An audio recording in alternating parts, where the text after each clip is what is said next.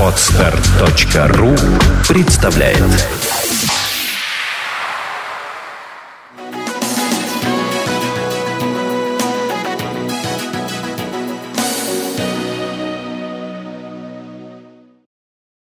Войну проиграли.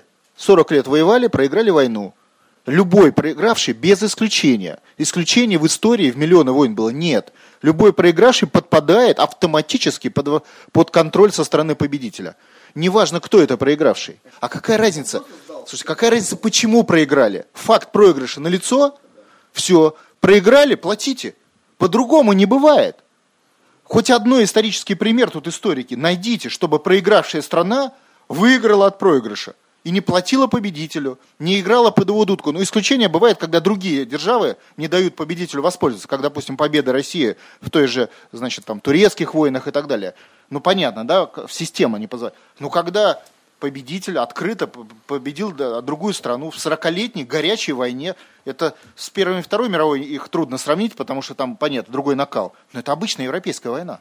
А что, столетняя война, 30-летняя, все европейские войны были не в таком ключе – 54 горячих эпизода.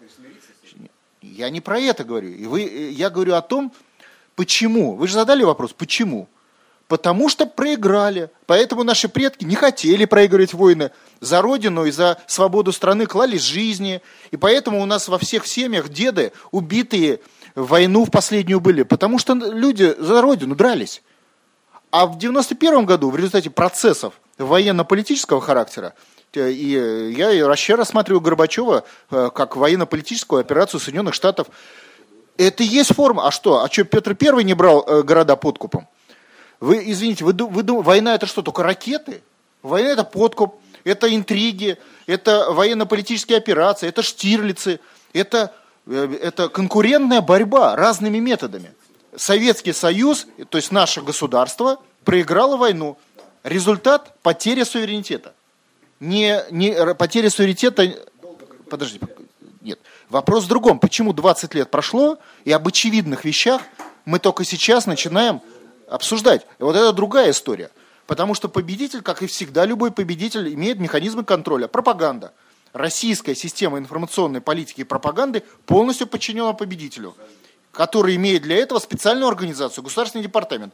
Поэтому он отличается и называется не МИДом, потому что это специальная система управления зарубежными территориями. Поэтому в нем бюро БИЧ и все остальные подразделения Госдепа по управлению зарубежными территориями. Кстати, э, Леонид Ильич Брежнев, не все это помнят, является специалистом по управлению оккупированными территориями. Это его рабочая специальность э, в партии была. То есть это не американская придумка, это обычная конкурентная борьба наций. Что тут кого-то удивляет? Я вообще удивляюсь людям, которые удивляются очевидным вещам только потому, что 20 лет пропаганда говорила о другом. О чем она еще могла говорить? Вот эти механизмы, как их разрушить? Вот вы говорите смириться. Конечно, не мириться. Но вообще говоря, национальное освободительное движение – это тяжелая борьба, куда более тяжелая, чем просто война. И она может и 100 лет, и 500 длиться.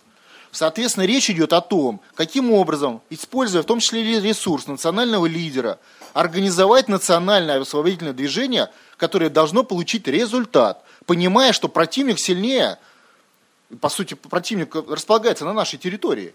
У него здесь контроль за ситуацией. Он создавал российское государство, он тут все, все организовал, он на каждый ваш шаг делает два шага вперед.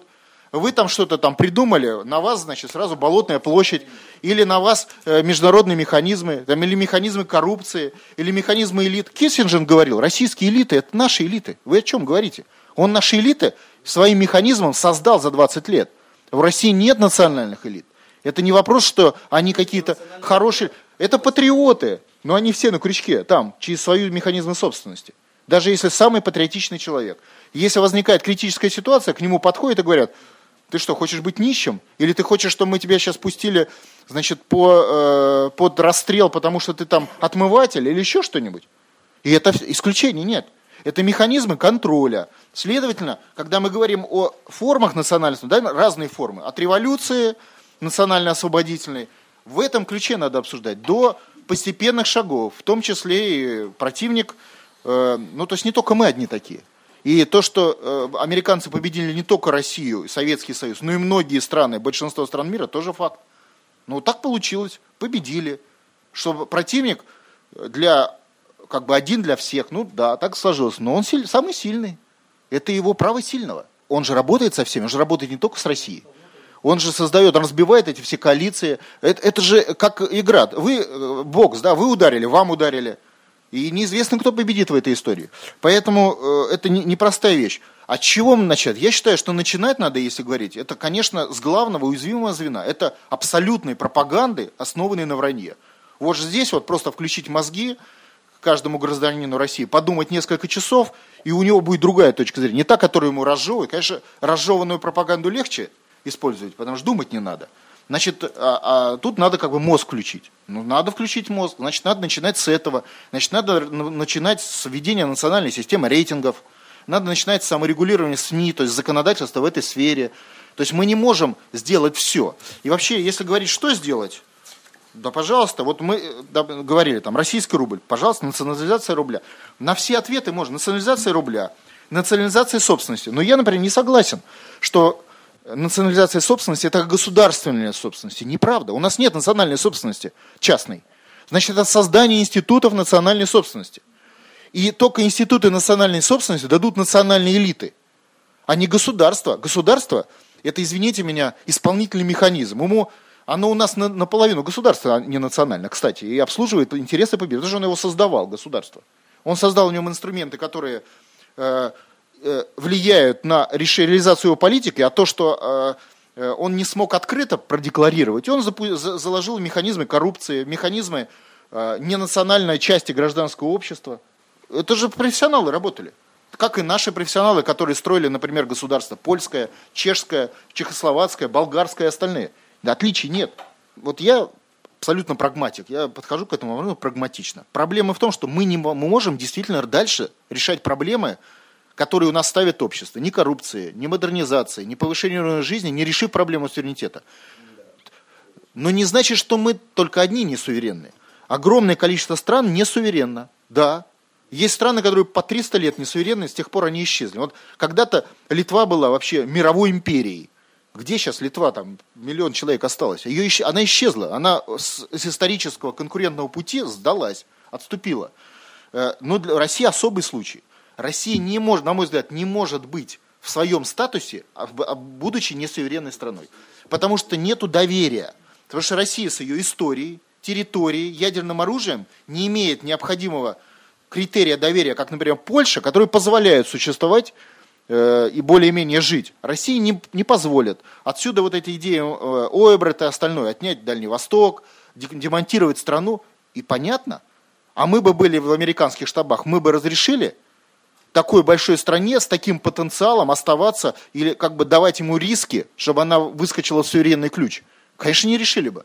Потому что стоит России стать суверенной, и восстановится кошмар для американцев 40-летний, когда они взрывались, от, об, об, опасаясь ядерного оружия из России. Надо понимать противника. Следовательно, проблема суверенитета России отличается от проблемы суверенитета, например, Польши. Для Польши несуверенность еще может быть там, лет 50-100, пока они станут как Литва. Для России 5-10 лет Россия исчезнет, потому что нам не разрешат быть в таких форматах, как мы существуем. Следовательно, проблема суверенитета для нас не только проблема модернизации уровня жизни, а проблема существования. Вот так вопросы надо ставить. Мало того, я вам скажу, вопрос этого цикла это 6-12 лет, когда мы решить, должны решить эту проблему. И для этого мы должны найти решение, в том числе для национального лидера.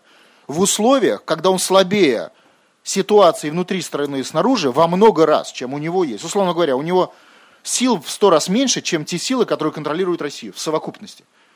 Это, ну для этого, и это решаемо. Военные знают, можно малым отрядом победить большую войну. Но для этого надо иметь правду.